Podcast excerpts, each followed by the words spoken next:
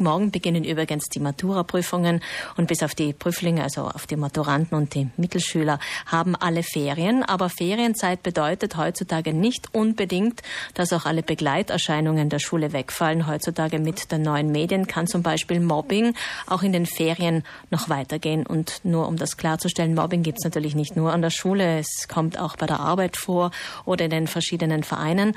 Aber wenn es Kinder und Jugendliche betrifft, dann sind natürlich wir als Eltern besonders gefordert gefordert, wir als Erwachsene dort einzugreifen. Dazu begrüße ich den Experten Lukas Schwirnbacher vom Forum Prävention. Guten Morgen. Guten Morgen.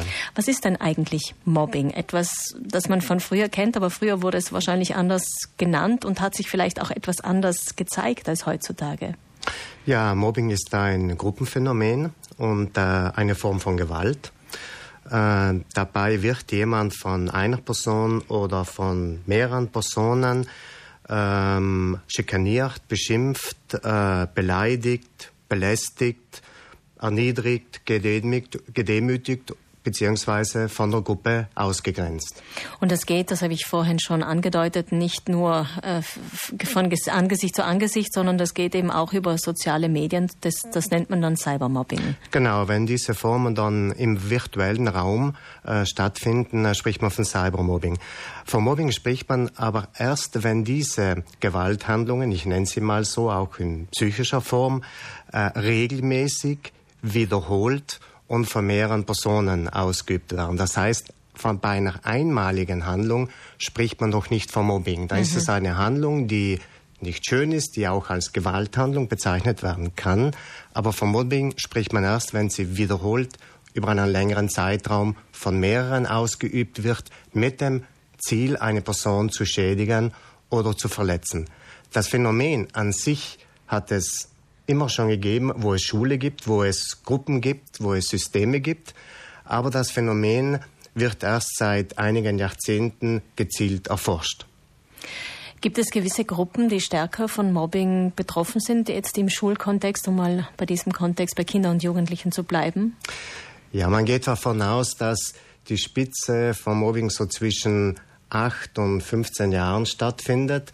Äh, das hat auch damit zu tun, dass natürlich diese Zielgruppe sich in der Schule befindet und dass natürlich auch in diesem Alter noch sehr viel an Sozialkompetenz erst erlernt wird. Mhm. Und aus diesem Grund ist es schon mal wichtig, dass Kinder und Jugendliche bei diesem Entwicklungsprozess begleitet werden, wenn es darum geht, wie können sie Konflikte in der Gruppe so lösen, dass niemand zum Außenseiter und ausgegrenzt wird.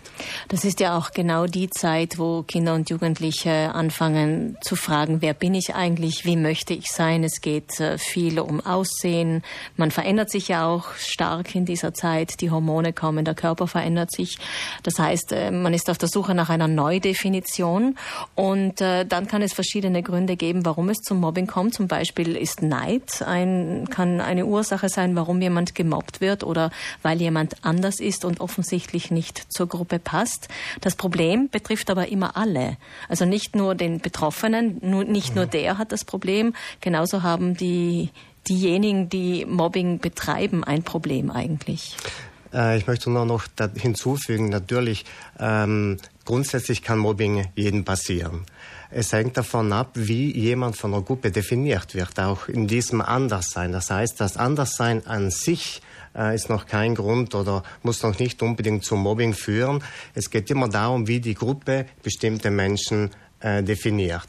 Und auch wichtig zu erwähnen, dass bei diesem Mobbing-Prozess immer die ganze Gruppe irgendwie dabei ist. Mhm. In dem Sinn, auch wenn man nicht reagiert, nicht handelt, äh, nicht hinsieht, ist man schon Teil von dieser, von dieser Gruppe. Und natürlich diejenigen, die Mobbing ausüben, Akteure, es gibt unterschiedliche Motive, wieso sie das machen. Es kann sein, dass sie selbst einmal äh, Mobbing-Opfer waren. Es kann sein, dass sie selber Gewalterfahrungen äh, erfahren haben. Äh, es kann sein, dass sie ähm, auf bestimmte Fähigkeiten und Fertigkeiten äh, neidisch sind. Und das natürlich hat den Ursprung dort, wenn von Menschen noch bestimmte Fähigkeiten und Fertigkeiten in der Gesellschaft anerkannt werden. Jetzt äh, lernen unsere Kinder und Jugendlichen ja erst mit dem Leben zurechtzukommen. Das heißt, eigentlich sind in solchen Situationen wir Erwachsene gefordert, als Lehrer und Lehrerinnen, als Eltern, hier klare Grenzen zu setzen. Wie kann man das machen, Lukas Schwirnbacher? Ich denke, äh, wenn man äh, Mobbing reduzieren will oder auch Gewalt reduzieren will, da ist es mal eine grundsätzlich eine Frage der persönlichen Haltung und es ist eine Frage von Werten. Und wenn es um Mobbing geht oder Gewalt generell, ist einfach wichtig, dass jeder Mensch sich äh, dafür verantwortlich fühlt, diesen Prozess zu stoppen bzw. diese Gewalt zu reduzieren. Und das kann das ganze Umfeld sein. Das kann die Familie sein, das kann die Schule sein, das kann die außerschulische Jugendarbeit sein, das können Vereinsmenschen äh, sein, äh, das kann jeder sein. Und wenn diese Sensibilität entwickelt wird, wenn wir uns gemeinsam darüber verständigen, was Gewalt ist, dass Ausgrenzung, Beleidigen, Schikanieren äh, zu verurteilen ist, dann erst in dem Moment, wo dieses Bewusstsein wächst und vorhanden ist, kann man erst auf dem Phänomen reagieren beziehungsweise das Phänomen erst erkennen. Mhm. Erkennen ist das Wichtigste, denn manchmal hört man ja gerade bei Eltern von äh, jenen, die mobben, na, die werden sich das schon selber ausmachen. Nein, unbedingt äh, das zu reagieren. Also, also wenn wir von jungen Menschen sprechen, junge Menschen sind nicht unbedingt wehrlos in der Situation. Sie können sich auch wehren, aber manchmal auch mit nicht adäquaten Mitteln. Zum Beispiel, wenn sie dann selber Gewalt anwenden.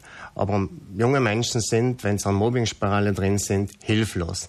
Die müssen wir unterstützen. Mobbingprozesse müssen von Seiten der Erwachsenen gestoppt werden.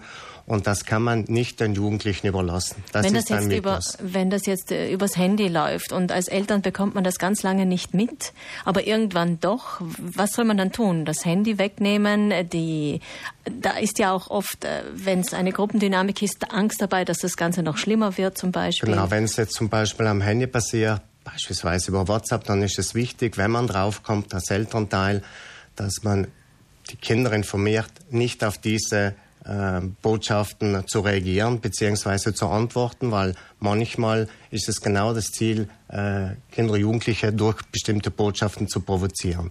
Als zweiten Schritt ist es dann dringend notwendig, wenn es beispielsweise in einer Gruppe äh, passiert, dass man vielleicht, dass man aus der Gruppe aussteigt, dass man bestimmte Kontakte auch sperrt und löscht und dass man bestimmte Verläufe im Chat äh, dokumentiert, ein Foto vom Smartphone macht, beziehungsweise auch äh, vom Handy.